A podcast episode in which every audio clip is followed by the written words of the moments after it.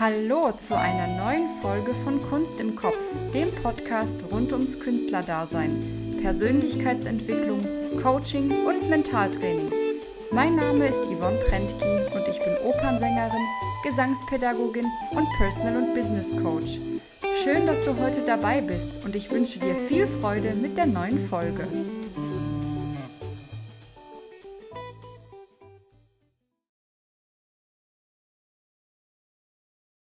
Als Musikerinnen spielt unser Muskelgedächtnis eine große Rolle.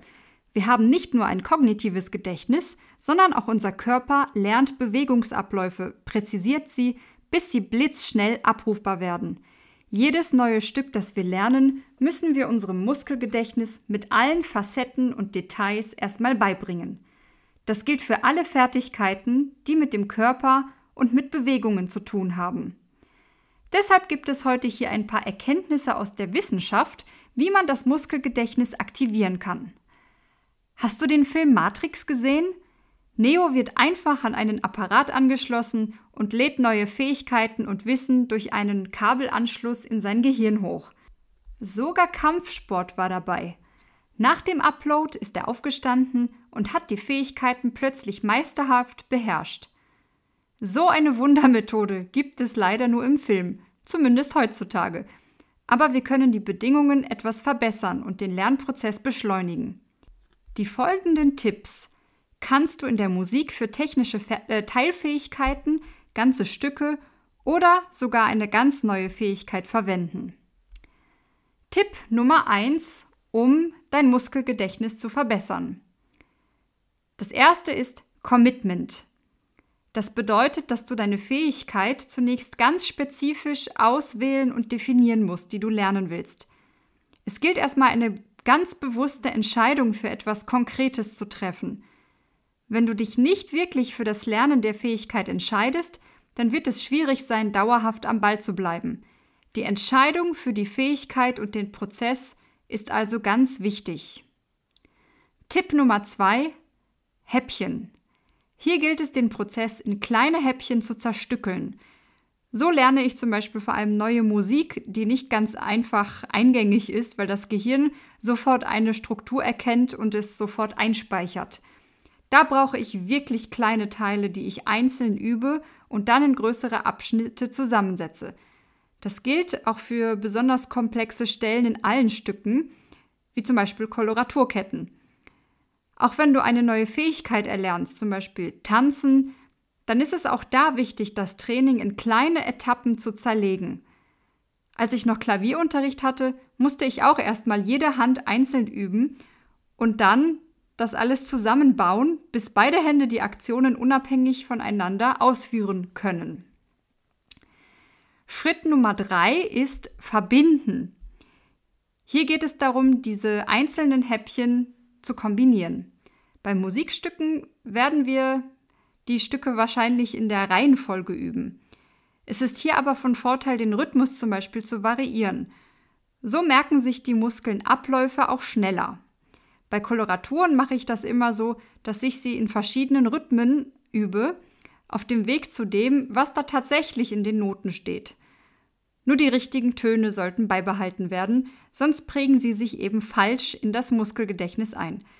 Ich glaube, alle MusikerInnen kennen das, wie ätzend es ist, einen einmal falsch abgespeicherten Ton aus dem Muskelgedächtnis wieder herauszuüben. Oder eine kleine Idee, auch mal rückwärts üben. Tipp Nummer 4. Achtsamkeit. Nimm bewusst wahr, wie sich dein Körper anfühlt beim Tun. Wenn du das Körpergefühl bewusst wahrnimmst, dann kannst du es nachher auch viel besser wiederherstellen und dich daran erinnern.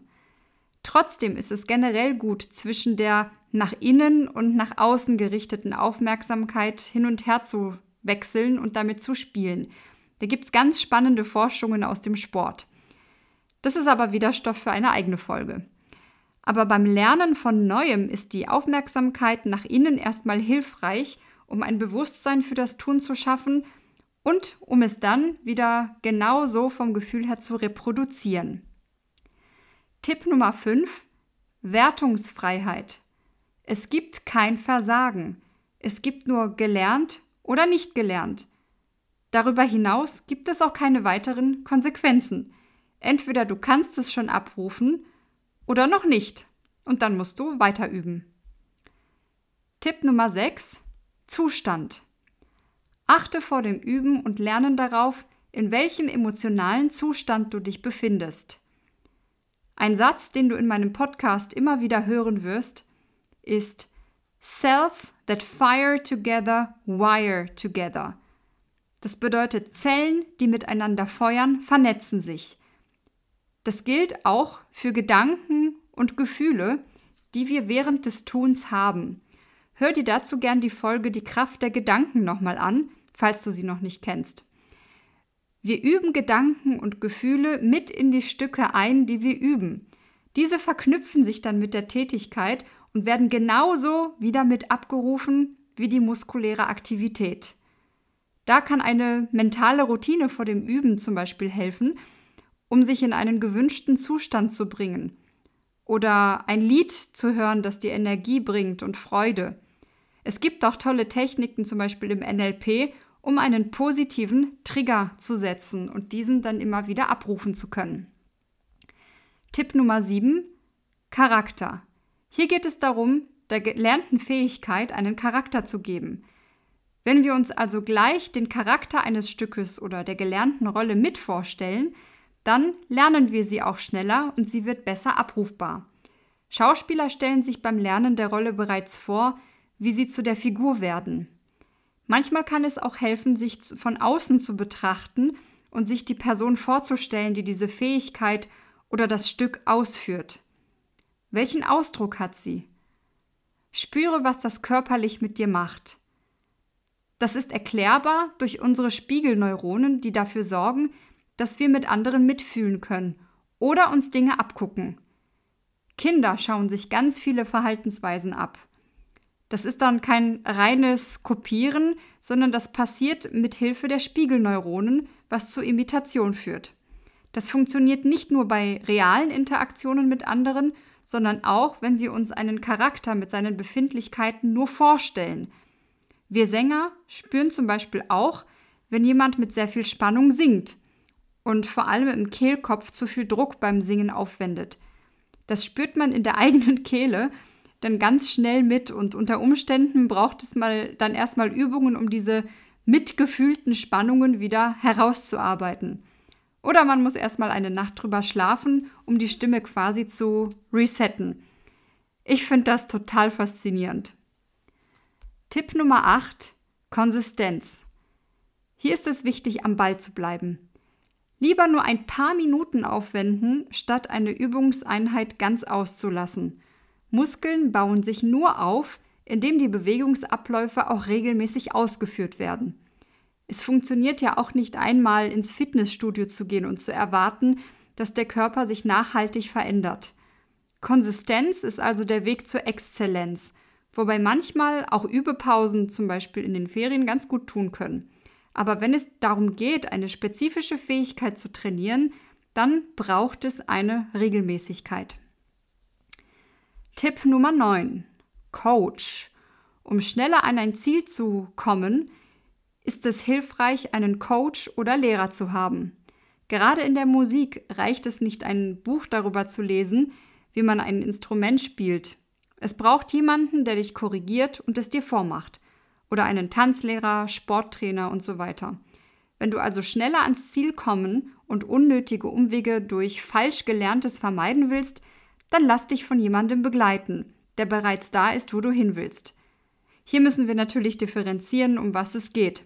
Als ProfimusikerInnen oder fortgeschrittene Laien brauchen wir meistens niemanden mehr, der uns jeden Ton eines neuen Stückes mundgerecht und vorgekaut ins Hirn legt – aber wenn es um eine neue Spieltechnik geht, dann brauchen wir eine anleitende Person, die das bereits kann.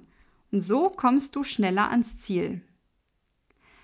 Also, die neun Tipps für ein besseres Muskelgedächtnis sind Nummer eins Commitment.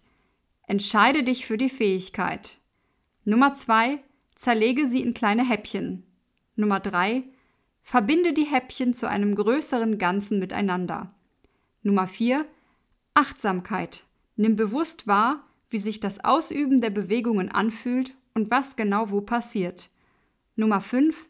Wertungsfreiheit. Es gibt kein Versagen, nur können oder noch nicht können. 6. Zustand. Achte auf die Gedanken und Emotionen beim Tun. Cells that fire together, wire together. Nummer 7. Charakter. Gib der ausgeführten Fähigkeit Charakter und Emotionen. 8. Konsistenz. Bleib am Ball und trainiere lieber nur wenig statt gar nicht. 9.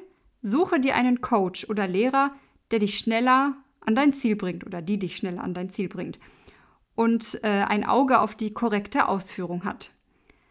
Probier die neuen Tipps für dich aus und schreib mir gerne auf einem meiner Kanäle wie Instagram, Facebook oder meine, Face oder meine Webseite, was deine größten Erkenntnisse waren und ob es dir geholfen hat. Ich tausche mich ja immer wahnsinnig gerne über diese Themen aus. Das war's für heute und ich danke dir für deine Aufmerksamkeit. Was ist deine Kunst im Kopf und wie bringst du sie in die Welt? Wenn dir die Folge gefallen hat, dann leite sie gerne an die Menschen weiter, von denen du denkst, dass sie davon profitieren würden. Wenn es ein Thema gibt, das deiner Meinung nach unbedingt in den Podcast gehört, dann schreib mir gerne und ich werde mein Bestes tun, mich damit zu befassen, wenn ich das Thema auch gut finde. Schön, dass du dabei warst und bis zum nächsten Mal.